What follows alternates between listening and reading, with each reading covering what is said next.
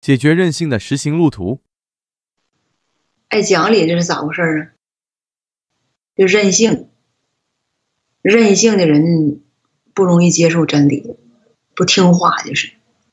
听到一点与自己意见呐、观点啊、喜好啊、心情啊、情绪啊不相符的话，就不接受，管他对错呢，管他谁说的呢，管他在什么背景下说的呢，管他跟自己的责任本分有没有关系，先不管他那个，先满足自己的心情要紧呐，这是不是任性啊？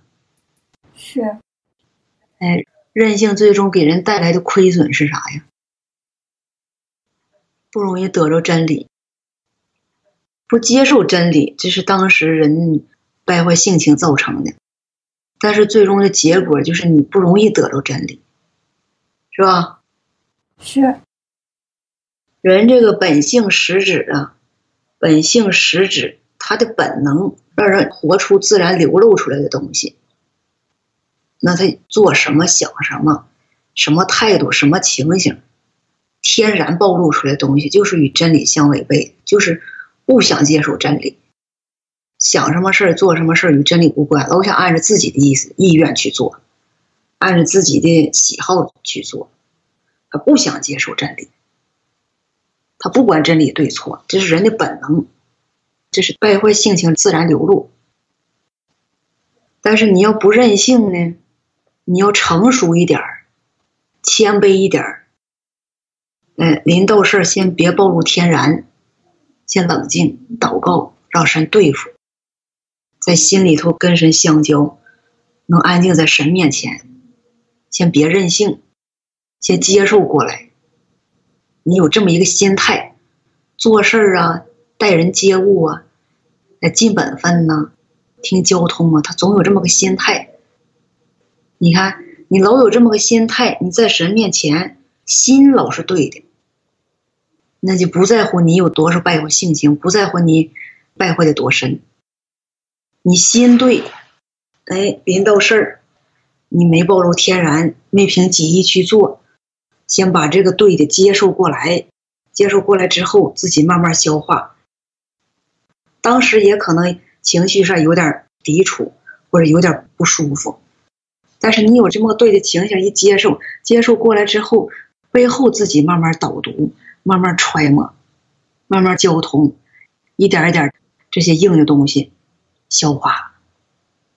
你当时抵触或者是很难接受的东西，在背后多少天，甚至是几年，一点点消化，一点点消化，你就把这个真理就接受过来了，这个东西变成你的生命。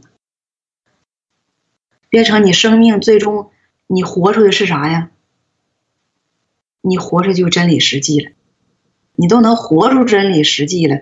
你在这个期间，你对这个真理实际有了经历，有了体验了，你还能交通不出真理实际吗？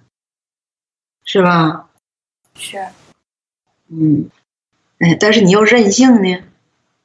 弟兄说的不对，神说的不对，某某人说的不对，我就可以不听，我就有理由不听。这是不是任性？是，悖逆性情出来了。老讲理，讲理讲理，当时人家说的是什么？哎，哪方面真理？你不知道。完了，你也不实行顺服的真理，你也不学习进入顺服真理这方面功课，最后你总也得不着。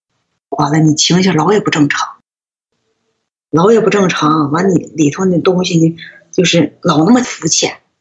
你生命老是那么幼小，最终结果是啥呀？生命长不大。哎，生命长不大，完关键是什么呢？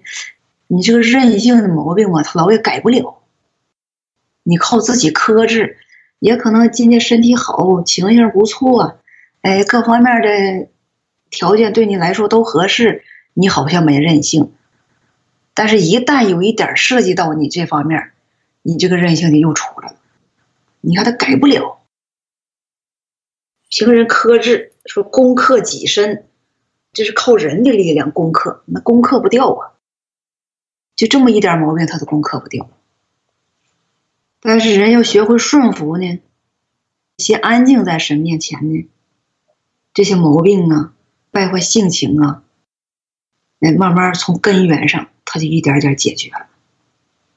你就不用自己克制，你得先学会怎么实行，怎么进入实行解决这方面问题的路途。